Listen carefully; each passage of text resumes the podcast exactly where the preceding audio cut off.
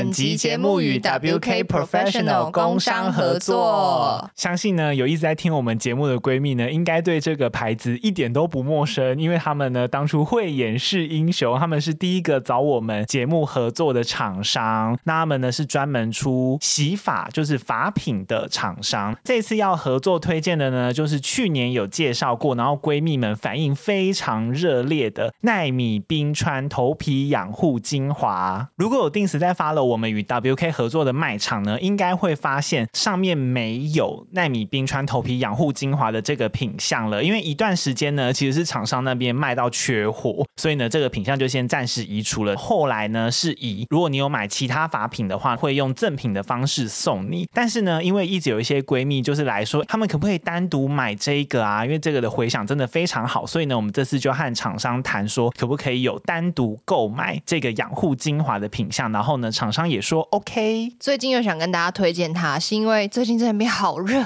没错，热到不行，走没几步就流汗。然后你就会觉得那个热气啊，是藏在你头发深处，尤其是长头发的女生，一定知道我在说什么。就我头发已经算是发量很少的人，但我就一直觉得，你只要把你的手指插进你的头发，你就可以感觉到那个热气。还有，如果是像我这样的通勤族啊，当你拿下安全帽的那一刹那，你会感觉有一个热气这样啪这样子散发出来。最近热的时候，我又有重启了那个我的用法，喷在头皮上面，然后我再戴安全帽，就可以让你的通勤路上感到非常的清凉顺畅。因为它喷上去以后，头皮会凉凉的。嗯，然后我自己的话，是因为我头就是蛮臭的，所以我就是很常。如果那天晚上要跟我男朋友睡觉的话，吹头发前会先喷，然后再吹干。它香味真的很香，而且是有点中性那种味道。它是像香水一样有前中后调。我来跟大家分享一下，它前调是鼠尾草、柠檬跟芳香，中调是薰衣草、松树还有桉树，后调是雪松木跟广藿香。就是如果有在买香水的人都知道，这都是高级调香会有的味道。哇哦！然后有些人可能会担心说，那、哦、这个味道会不会很 man 什么？没有，我自己是觉得就是很中性、很舒服的味道啦。但因为你也不是要把它当香水喷嘛，就是喷在头皮上之后会凉凉的，然后香香的。没错，那其实除了它的香味之外呢，也不要忘了它是养护精华。就是很多人比较注意发质嘛，但是其实头皮养护也是非常重要的。因为要是你根本连毛囊都不健康的话，哪来个头发可以照顾发质呢？所以呢，头皮养护也是非常的重要。那这个养护精华呢，可以滋养你的头皮，然后也可以舒缓因为干燥所引起的皮肤痒啊，或者是敏感泛红的状况。这次呢，我们和 WK 有重新将这个养护精华加进我们卖场的品项，然后另外也会有其他相关的组合。如果大家有兴趣的话，就可以到我们的卖场来参考看看喽。提醒大家要从我们 IG 的链接点进去我们的专属卖场，你才会有优惠的价格，不然你就会买到原价。然后如果你在使用上有任何的问题或感想的话，都可以私讯我们。最后，那我们谢谢 WK Professional。各位听众朋友，大家好，欢迎收听《乌龟乌龟翘辫子》。你现在收听的是我们的 Live Podcast 规划连篇直播小单元。那如果你是收听 Podcast 的朋友呢，那你听到的就会是经过剪辑的版本。今天的话题，因为大家昨天看到线动，应该会知道是和小孩有关的话题嘛。其实呢，今天主要是要聊我的教师奇幻之旅。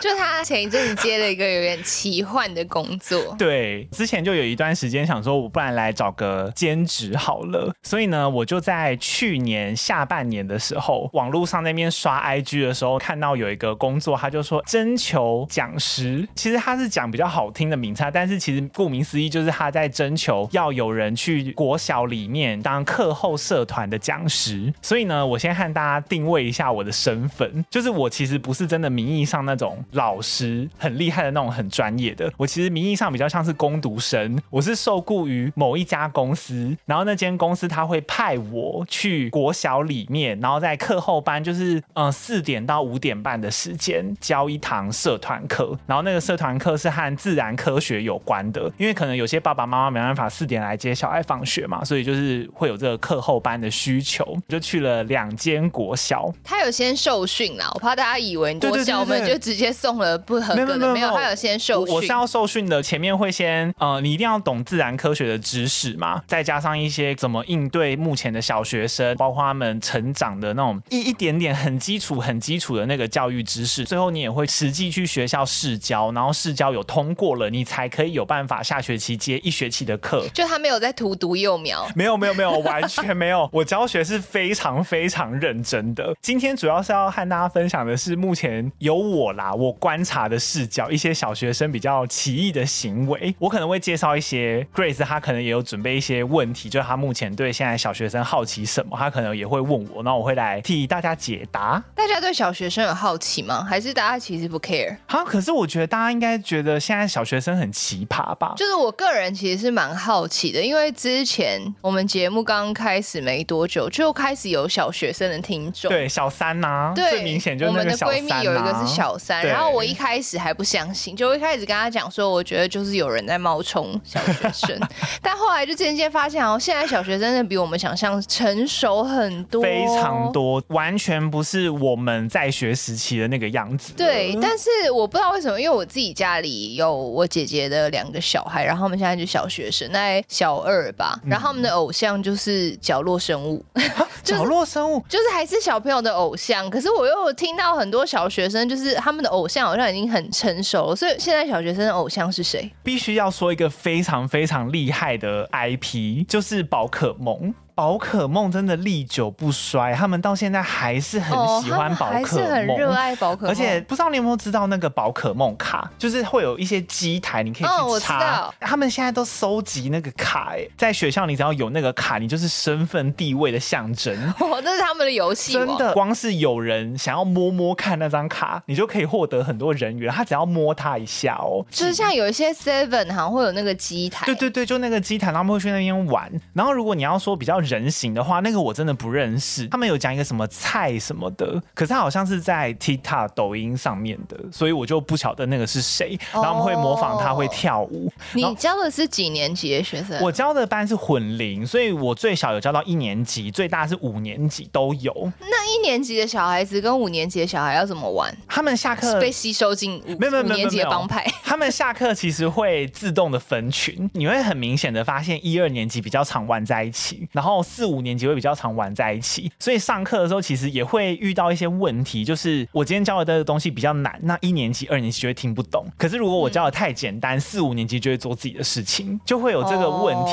在。哦啊、他们已经成熟到不会吵你，然后就会做自己的事情。哦，没有，我跟你说，我今天就是要分享他们到底有多吵，就是 有怨念。我教两间学校，我是绝对不会透露这个学校在哪里的，就是我不要问，我只能说这两间学校就是在北部，就这样。好，这两间学校，嗯、呃，我先大概讲一下两间学校的概况，好，因为他们不太一样。首先，A 学校状况比较像是。很多小兵，就是他们爱捣乱的人很多，但是他们捣乱的程度不会到太夸张，只有一个人很夸张，所以可能是一个头配很多小兵。B 学校呢，大部分的学生都很乖，但是有一个非常非常重量级的魔王级的人物，一个女神，然后她很爱会哭会闹，然后很爱打扰大家，而且我后面会讲一个比较严重的，她还会攻击同学，嗯，所以呢就是。比较夸张的事情，然后也要和大家打一下预防针。就是今天分享到的东西都是个案，大家听可能会觉得说，哦，现在的小孩怎么都这样子，怎么这么夸张？但是其实大部分的小孩很听话的小孩还是有的，而且是多数。所以我今天讲的就是个案，大家听听笑笑就好。好，那我先讲 A 学校好了。A 学校啊。最明显、最明显的就是有一个非常非常好动的学生。我一开始其实对他没有太大的反感，因为我顶多就是觉得他好像很爱跟老师唱反调，顶撞老师。然后我就觉得，哦，好啦，可能现在的小学生就是这样子。直到某一天，我真的忍无可忍了。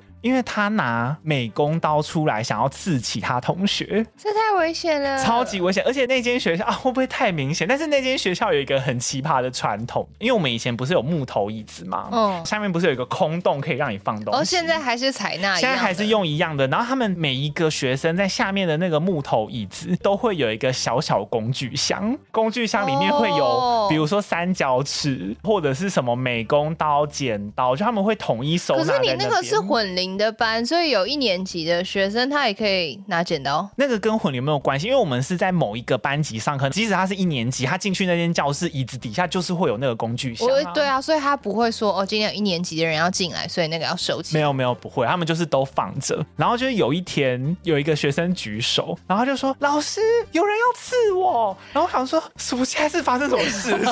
要干嘛？他就拿着美工刀，然后就是一直在往前嘟。然后我就真的吓到，而且重点是我立刻冲过去，我跟他说：“你现在东西交出来！”对他大吼，我是很凶的那种大吼，就说：“你现在东西给我交出来！”美工刀。丹尼的声音很大，所以他大吼应该真的是真的很大声。我现在是收敛很多。然后那个学生就是死不拿出来，我就说：“好，没关系，你不拿出来，我把他整个人扛起来，扛到学务处去。”真的假的？真的，你做了这件事情？因为我真的觉得太危险了，就是好恐怖。因为他美工刀握在手里，你去抢也不可能，嗯、而且他的那个刀片是凸出来的，嗯、所以我很怕我在和他抢的过程中可能会刮到别的小朋友。对，最后就是保险起见，我直接这样子把他抱住，抬到学务处去。学务处那边，他一开始看到有一个小孩被抬进来，也吓到。然后我就跟他说，我就很冷静的讲刚刚的事情。其实我觉得我自己猜，而且我不确定哦。我觉得那个小孩应该是在学校蛮出名的，会闹事，因为学务处一点都不惊讶。反正他们后来收下来之后，就可能处置了一下，下半堂课就又回来了。学务处的人就打电话来说，哦，没有，就是因为我们主任有骂过他了，然后问他说还想不想上课，同学也说想，所以我们就让他回去了。可是这个就感觉他们在消极。就是我觉得这个小朋友他其实还是可怜，因为他不知道自己，他也许有什么问题，但是他不知道，这样子等于学校跟家长好像都没有。我我觉得我觉得都有一点问题，这是我印象比较深刻的啦。有人说刚刚那个美工刀小孩也太恐怖了吧？很恐怖，我真的吓疯。因为美工刀是成人也会很害怕。对啊，他就拿美工刀一直往前嘟，而且我有点不懂现在小孩在想什么，因为其实下一堂他们两个人又坐在一起，就我不知道他们是培养出什么情，可能一个是 S。一个是 M，就是，或者是那另外一个小孩长期被 PUA 啊。啊，我不知道、欸，他就觉得他要跟他们啊，我们把小学生讲的很恐怖。对啊，没有没有，这都是个案哦，再强调一次，个案啊，对对，都是个案哦。然后另外一个就比较好笑，另外一个就是在班上会戴着眼镜，然后对很多事情都很好奇的那种万事通行学生，好奇宝宝。每个班都会有一个，对，都会有一个。但是问题是我每次教任何东西，他都会说：“老师，我听不懂。”老师，我听不懂。然后就是一直要我再去讲一次。那可能真的你没讲，然后人家懂啊？没有，我就是在讲这，因为。其他学生都懂，他就是听不懂。然后我后来才发现症结点是，我觉得他心里是要求我要有一个跟他一对一的时间，就是他想要我走到他旁边去跟他仔细的讲一次。然后有一次我真的有点受不了，因为我每次都还要再为了特地教他，我可能下课时间就是要再过去找他什么之类的。然后明明就是教很简单的东西，我们就教动物有什么软胎生什么这么简单的东西，因为他已经三四年级了，我不相信这个他不知道。然后有可能不知道三四年级，三四年级知道了吧？嗯，卵胎生呢？我觉得很难呢。大家告诉我们，欢迎留言告诉我们，现在三四年级知不知道软胎生？好，Anyway，又再去教他一次，我就有点说，这样你清楚了吗？你清楚了吗？你知道了吗？然后就嗯，我知道了。我说很好，然后我就 我就我有一点带着脾气，但是我还是把我该做的工作做完，我就离开了。突 突然觉得小孩有点可怜，但是也是有可爱的小孩啦。嗯，我没有办法给你们看照片，但是我之后可以给 Grace 看。有一个小孩，我真的觉得他超级可爱，他很像那个怪兽电力公司里面的阿布那个女生。嗯可是他是男生，他是男版，然后他小一而已。嗯，不管发生什么事情，他就是会一直笑。他有时候他就会说：“老师，我听不懂哎，哈哈哈哈。”然后就会一直笑。他就是一直笑。然后有一次，我就在后面准备东西，因为那时候要下课，大家要离开了。他就过来，然后又是一直笑，然后说：“怎么了？”他就说：“老师，刚刚有一个五年级的，他逼我去帮他倒垃圾，哈哈哈。”然后一直笑。好乐观哦。就是五年级的是在凶他，就是逼他说：“哎，你去帮我干嘛干嘛？”他就说：“老师，五年。”级的这样这样然后，还是他其实是有另外一个心理层面需要协助的地方？我不知道哎、欸，应该 应该还好啦。我有遇到一个这间学校，还有一个对自然科学非常非常有天分的小孩，他是真的很聪明哦。因为我们有一堂课在教数学，教二进位，电脑不是零和一的二进位，我们会讲很基础的东西。你知道那一堂课是连五年级的学生都可能要认真听，他有办法听懂的。那他三年级哦，他就已经有办法听得懂大部分。我觉得他超级聪明，可是问题是他怪到不行。他就是我不管问任何问题，他都会立刻举手说：“老师，这题我知道。”然后就立刻冲到台前来，然后就立刻和我分享。然后有一次他就是在冲到台前的过程中，他要回座位，不小心冲一冲，然后就啪，然后他就脸着地。然后他起来之后就没事哦，下一秒他就是趴在地上爬着回去，像那个士兵在匍匐前进那样匍匐的回去。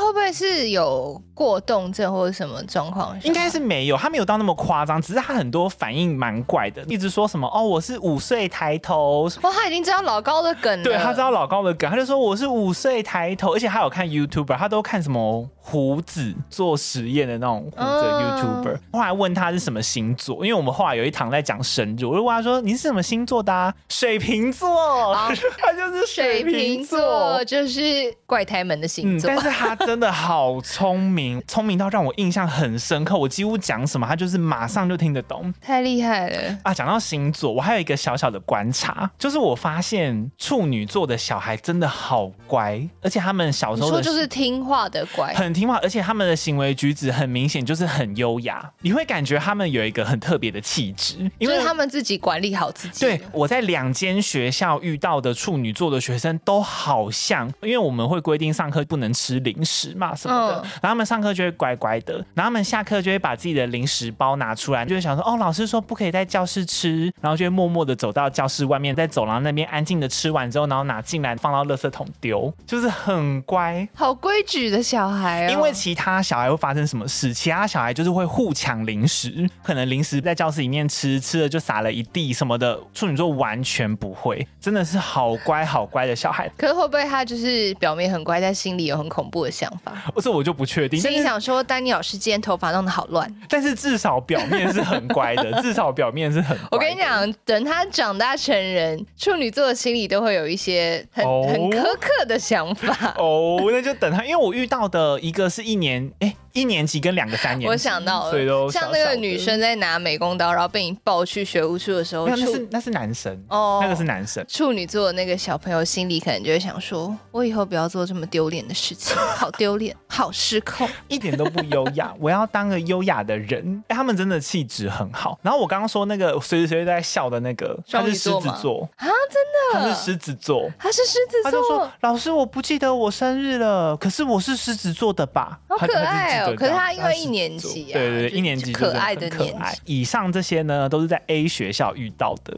好，那我现在要来分享 B 学校了。有人先说，有人说你在当老师自我介绍的时候，要不要直接唱《咿呀沟》？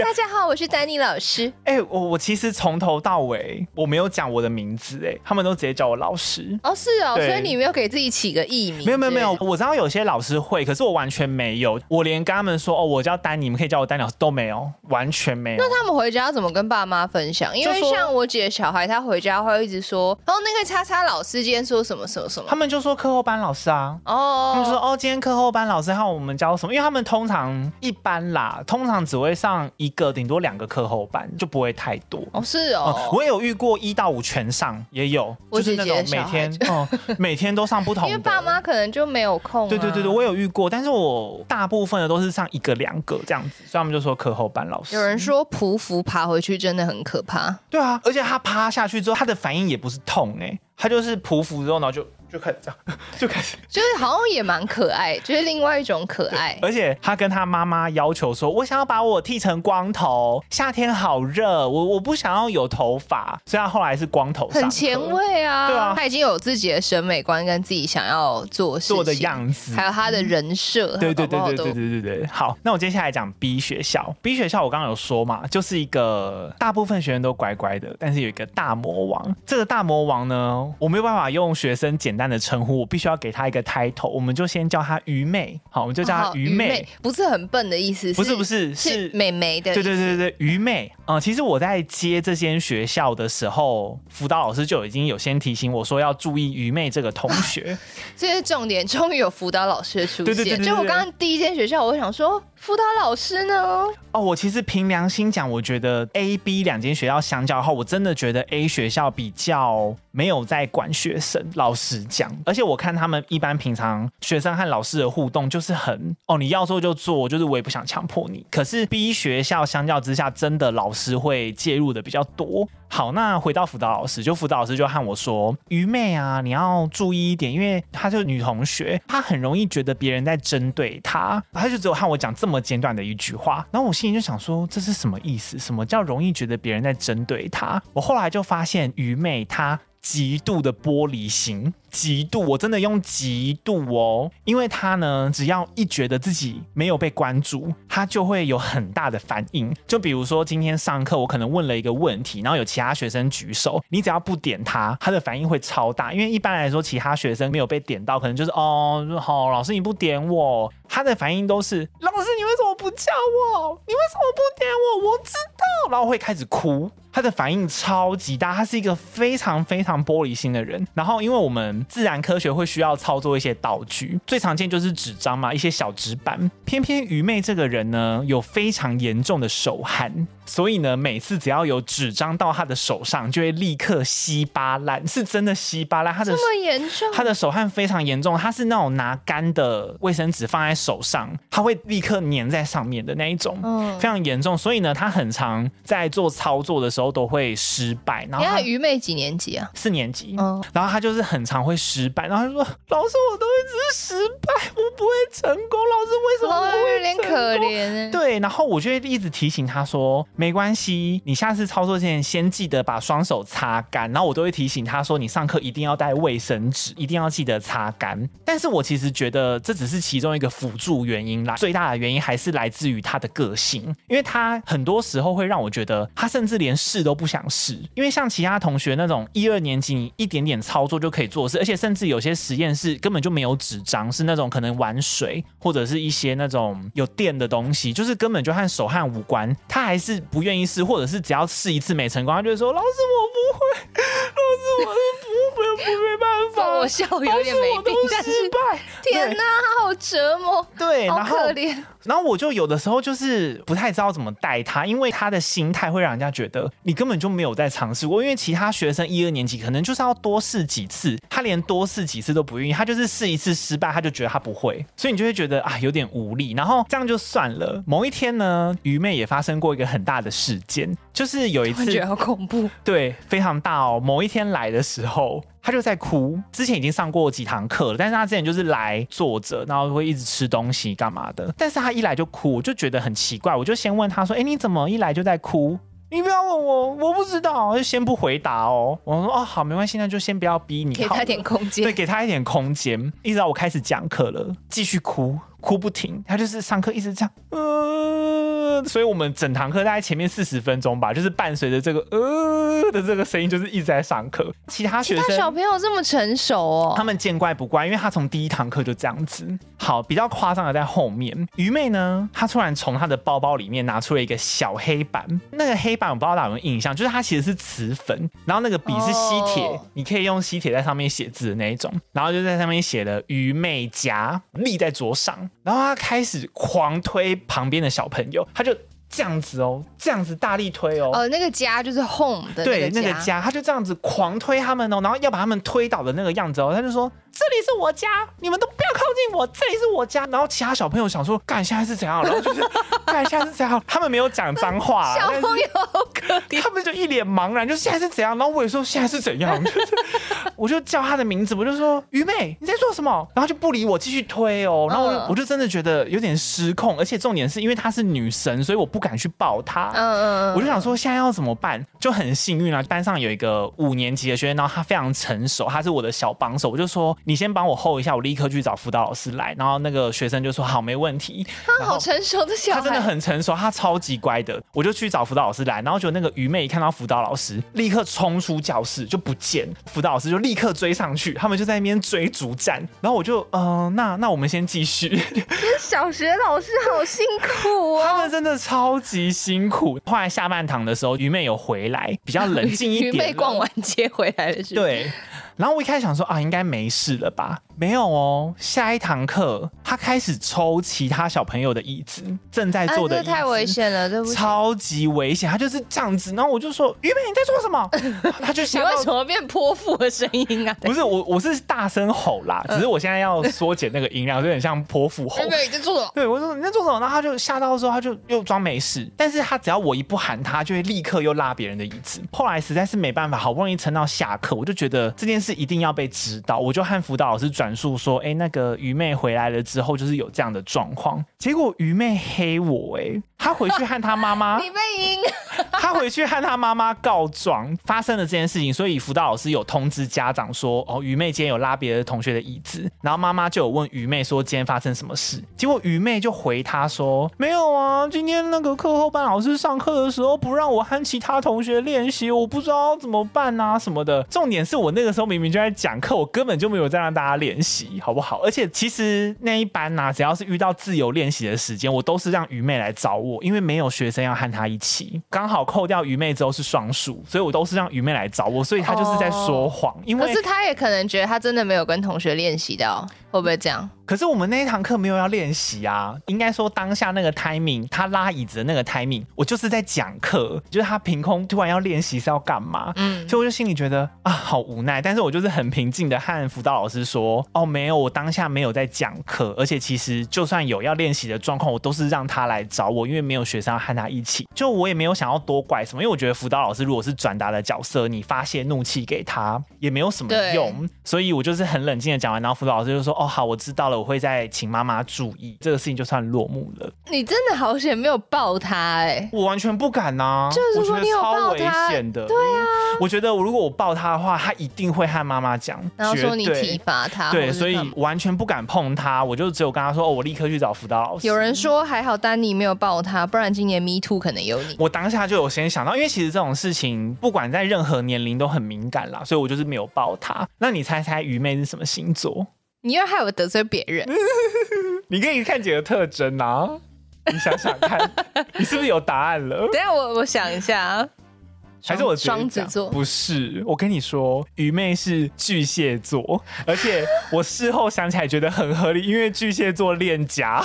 所以他才会写了一个愚昧家啊，他就说这里是我家啊，然后不要任何人任何人进来啊，巨蟹座恋家啊，一切都 make sense，一切都非常的合理，好合理，有一点合理吧？就是他觉得这个班级是他的家，他要制造一些 drama 让大家注意到他，然后可能有一点点的玻璃心。好，我刚刚为什么猜双子座？因为我认识的双子座朋友都无法忍受聚光灯被人家抢走。哦，有可能，有可能。对啊，然后他感觉其实也是应该也是活泼的小孩，我觉得他可能真的是想跟小朋友互动的，只是他他可能把这件事情怪罪在老师身上，嗯、都是老师的错才会让没有小孩子要跟我，因为我就是要跟老师练习，有可能。但这个应该跟星座没关，我们刚刚是开玩笑，对对对，开玩笑，就是他的这个学生的行为可能跟家庭教育啊、心理啊，嗯、或是也许有什么问题，个案啦，个案。大家不要太放在心上。然后我还要特别讲一下，刚刚提到的那个小帮手，就是那个很成熟的小帮手。他处女座吗？他是天蝎座。那他会不会其实城府很深？没有，我跟你说，他他会不会其实爱你？可是他是他他小男小男生，他这么喜欢我吗？他可能小时候就已经知道自己形象了。好，我们在乱讲，我乱说乱掰的乱掰的。但是我跟你说，我觉得他是一个非常傲娇的人。他每一堂课只要一进来，他都会说好无聊，好想快点下课，我想要回家打电脑，我觉得好无聊。但是他上课都超级认真。然后每次，比如说我可能要发一些奖励的贴纸啊什么，他说老师我不要，我不要，我不用拿这个，呃很帅哦，耍帅。他说老师我不用拿这个，老师。不是小孩，你不用给我，老师，我可以让给别的同学。等到我默默我真的快要发给别的同学的时候，他就会说：“老师，我觉得我还是拿一下好了。”好可可爱，然后就会把那个布子递给我，他真的超级超傲娇。有人说好傲娇，真的他超级傲娇。而且还有一次，就是因为我们那个教室都要协助复原嘛，可能要关冷气啊，然后投影机要关掉，然后他就会看我在那边忙啊，他就会问说：“哎，老师你要不要帮忙什么的？”我说：“不用不用不用，老师来就好了。”但是他就是会默默的帮我把冷气关掉，投影机关掉什么什么，然后就会把那个冷气卡还我，这样他就是一个有一点暖的小孩。然后好，天蝎座请留言，你们在什么状态下会愿意为老师上位者做这件事情？对对对。然后还有另外一个就是，我比如说在教什么课啊，嗯，就比如说会有举手抢答的环节，对，他有的时候就会说啊，老师我不知道，我不会答啦，那就举手，好可爱哦。就是他真的是一个很傲娇的小孩，而且。不得不说，我觉得他以我看那么多小孩的那个样子，我觉得他长得算还不错。我觉得他在班上应该是小风云人物。他其实蛮照顾其他同学。我现在突然觉得天蝎座是不是帅哥很多啊？我一直都这样觉得啊。因为我现在脑海里面想，我周围天蝎座男生朋友好像都是帅哥哎，没有没有丑男，呃，没有。你你你自己小心讲话哦！没有其貌不扬的人，都是颜值算高的人。我从以前就是喜欢的很多歌手跟演员，我都会不约而同的发现他们是天蝎座的。我很喜欢的演员就是范少勋啊，然后歌手是那个呃，他算歌手宋博伟啊，都是天蝎座。哦，他们都是耍帅耍帅型的。哎，宋博伟是天蝎座吗？还是宋博伟是处女座？我忘记了，反正就是很多都天蝎座的这样子。好，Anyway，那个小哈就是一个非常非常傲娇的一个小孩。另外这一班呢，也有一个。智多星这一班抢答怪，对，这班也有一个，就是跟 A 学校一样的。哦，有人跟你说木村拓哉也是天蝎座哦，哦，就是有那种忧郁忧郁型男的感觉，对对对，好像都是天蝎。好，那这个智多星呢，他和前面那个班的状况不太一样。这个智多星他非常非常喜欢代替我讲课，比如说我可能讲到了某一个科学原理。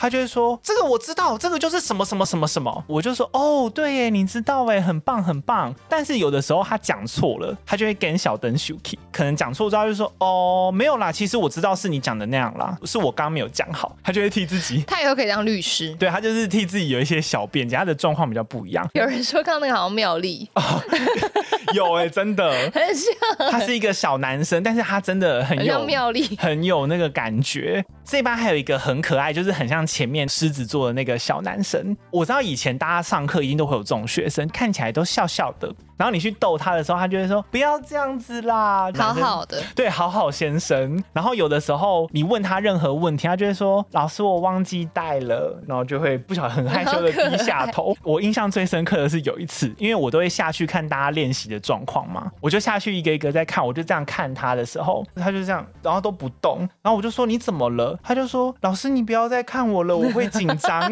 他真的超级可爱的，然后很容易忘东忘西，就是有一点像小迷糊的那个，迷糊蛋，对对对对，有点像迷糊蛋的那个样子，也是很可爱。大致是这样啦。其他的话，开始在教学生之后，我真的觉得老师真的是很辛苦的，真是太伟大了。而且我跟你说，如果我是爸妈啦，我以后真的不敢惹老师，因为我知道现在很多恐龙家长。可是我觉得家长要换一个方向思考，其实老师有非常非常多方式可以差别待遇你的学生。如果老师真的被你惹毛了，你想哦，今天学生有问题，我故意不点你啊，或者是我故意不教你啊，我故意讲的不清不楚啊，就是其实有很多方式可以。宣泄，或者是就是一定有很大爱的老师，但一定也有对对对对对对。反而如果今天我是家长的话，我反而会对老师超级尊敬的，因为他们真的要处理的事情好多，算是一点点小感触啦。这样子，就是老师真的是非常非常辛苦的职业。可是也有不好的老师，就是我也有看到对学生的态度很随便，然后好像有一点不明就里的凶学生也有。呃，小部分，大部分还是我觉得都是蛮好的老师。嗯，对啊。好，那我们呢这集。规划连篇的后面呢，会来念一下最近有赞助的闺蜜。言没错，我先开始好了。这个闺蜜叫做七抠，她说虽然二十五集的前几集都听过了，但就是还想再听个几次。谢谢你，这代表我们的前几集应该还是有魅力的吧？虽然那个时候录音品质真的不是很好。对，我们是比较呃，也算算中，第三就第三季开始，对，然后开始有对才开始到录音室，因为毕竟录音室。还是成本蛮高的啊。然后下一个是 Athena，他说他是新来的听众，实在很想从第一季第一集开始听，所以就订阅了，感谢你。好，然后提醒大家，就是第六季呢，因为我们现在也过一半了嘛，在季末的时候会提醒大家，就是第三季转成订阅制的时间，就到时候会再公布给大家。好，接下来这个是摩卡，他说我是个没有在听 podcast 的人，朋友推荐给我之后，像中毒一样狂听，一直在追随过去的你们，这几天才终于追到最新，想着一定要用钱钱教训你们，请原谅我太懒拖到现在，希望未来也可以一直听下去，爱你们，爱你爱你，谢谢。感谢。再来下一个是妮娜，她说前几天偶然刷到你们，结果几天就把能听的全听完了，根本听不够，于是决定加入班级。呃，我们说的班级就是像就是有订阅我们，我们就会说入班。对对对对对，对，因为我们的那个订阅方案就是有像小学班级的那个样子。哦，他接下来的很重点哦，嗯、他说他是大陆人，很喜欢听你们吐槽骂一些中共。哎呀，哎呀，没想到有喜欢这样的人呐、啊。他说。说去年 Gap Year 回到国内，正好在上海被封了两个半月，每天在社交媒体上看那些荒谬的新闻，真的是要疯了。于是，一有机会，赶紧又跑出国了。你还做的很对，你这个水平特好，水平特好。他说在这里每天都过得充实又开心，不想再回去了。希望你们的节目越做越好。我很喜欢 Grace 和 Danny 你们的声音和叙述方式。恭喜你，你是脑袋清楚的人呢。感恩感恩惜福。好，接下来是李子，他是来自马来西亚粉丝。他说来自马来西亚粉丝的小小支持，希望节目一直持续到一百季。一百季，先有个实际吧，好不好？我们先从我们先从实际挑战起，这个比较可行啊，应该是有机会哈。下一个他叫做大学生，生还是出生的生？我不知道是打错字还是。他是不是大学生活过得很辛苦？他哦，他留言很帅，他就几个字，他说不听会睡不着。他是不是天蝎男啊？这么帅吗？开始幻想。再来这个名字哦，很特别哦，他叫做掌音詹。Hello，丹尼和葛瑞斯，我是从第一集就一直默默在支持的听众，最近要回去重新听的时候，发现需要订阅，立刻订起来。感谢你们的节目陪伴我从两年前在台北上班，一直到现在跟男友一起回到台南创业，还在持续听，甚至还拉了我男友下海收听。我男友爱死，边做蛋糕，我们是做甜点哦，你们是做甜点的，私讯我们，我超爱去台南的，啊，我去台南可以去吃，边听你们的节目大笑，感觉蛋糕都变好吃了。期待你们的节目越做越好，越来越顺利，一起努力，一起成长，也祝福加油加油！哎、欸，我说真的，要私讯我们，我们很爱去台南。对啊，台南是甜点之都，而且我们两个是蚂蚁人。好，再来是狐狸，他说把想喝饮料的钱拿来赞助，自己不会变胖，还可以支持喜欢的创作者，超划算的。哎、欸，听起来真的很划算，啊，你说的很对，非常健康。接下来是听到吓到原地赞助，就是很喜欢你们，第一个赞助就献给你们了。谢谢，第一次给我好荣耀哦。好，下一个他叫做呱呱，他说听乌龟很久来缴班费啦。男朋友很喜欢 Grace 笑声，每次听到都跟着笑，还叫我记得缴班费，免得以后听不到。希望你不要吃醋，你可以学我笑。好，下一个是住在恒春的胖人鱼奈奈，喜欢海龟汤，喜欢恐怖悬疑灵异惊悚，怎么能错过乌龟乌龟翘辫子？再加上 Grace 和丹尼偶尔失职的笑点，深得我心啊！你们绝对是我最认真追更的 Podcast 频道。先强调一下，我们其实讲蛮多事情，就是都抱着尊重的心态，嗯、但是我们两个就是很容易不小心有一些奇怪的笑。而且我们其实曾经讨论过这点，就是到底为为什么有的时候讲一些太沉重的东西，我们反而会笑出来？我们就是有有一种强迫症，是不想要把气氛变太对。就是嗯、呃，我们其实创这个节目一开始有个初衷，也是因为有很多人喜欢听恐怖的故事，可是又胆小又会害怕，所以我们就是想让气氛轻松一点，然后这样子就是想听这种题材的人就也可以轻松的听。但是其实我们后期一直有努力在改进啊，即使是笑也不会让大家觉得太失敬或是对，因为有我们有被提醒过几次。对对对对对。然后丹尼有一个他的脸就是天生笑脸，因为我的嘴角就是往上，我不笑嘴角就是往上，所以有人会误会他说，你怎么在讲那么沉重的事情的时候嘴角是笑的？没有，我现在长这样。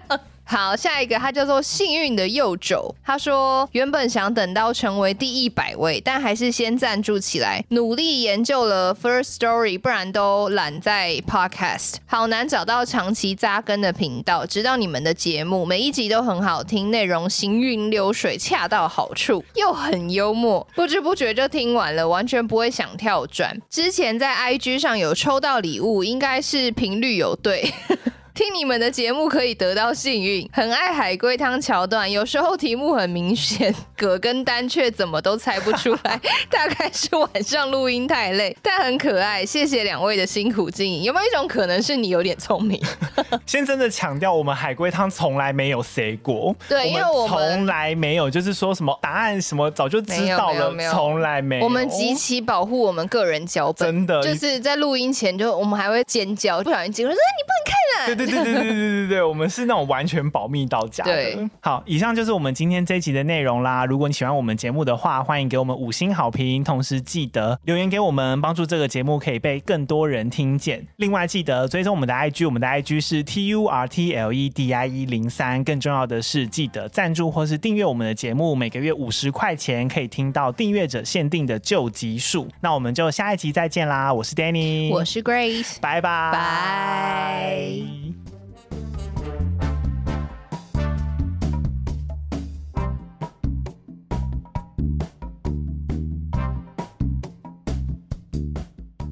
好，好啊，你要看一下线上的人有什么问题吗？好啊，好啊，我看一下。